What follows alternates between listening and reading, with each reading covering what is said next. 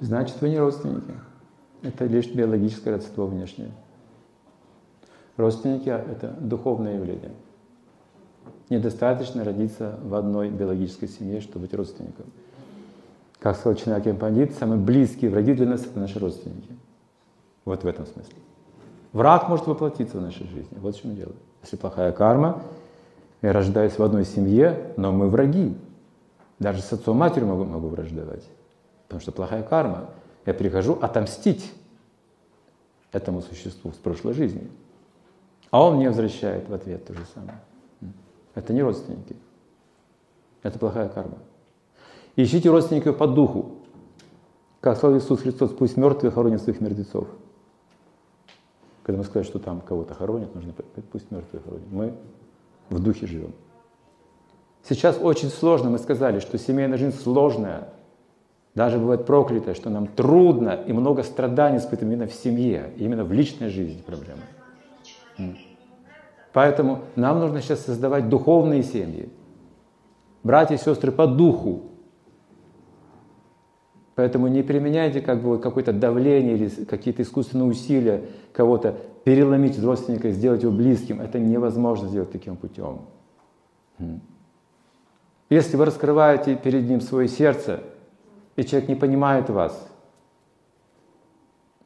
не нужно это предлагать. Не нужно.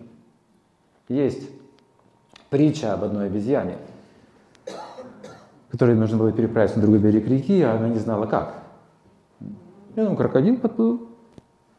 Обезьяна, что ты делаешь? Да вот, на другой берег собралась, да нет транспорта. Так садись, подвезу, какие проблемы?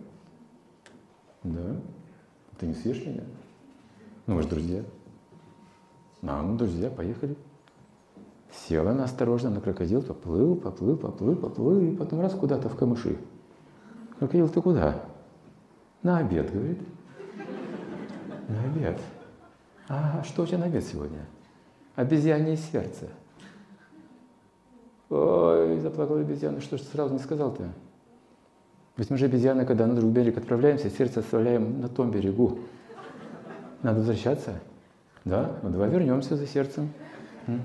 Простая притча, видите? Если вы общаетесь с людьми чуждыми по духу, оставьте свое сердце на другом берегу, съедят. Даже если это родственники, дорогие мои, не будьте в иллюзии. Враги рождаются в одной семье сегодня.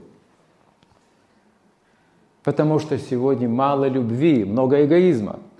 Фактически все, кто руководствуется ложным эго, ложной душой, это наш враг. Рано или поздно, рано или поздно, человек Панит говорил об этом, именно об этом говорил, что никогда своим друзьям все о себе не расскажут, когда они станут вашими врагами, они будут все вас знать. Вот что произойдет в вашей жизни.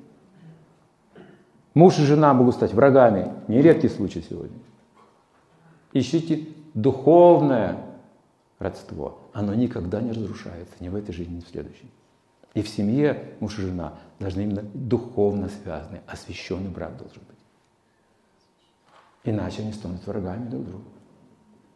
Когда перестанут удовлетворять чувства друг друга, они обесценят друг друга. Они обесценят друг друга. Возненавидят. Вот такая картина.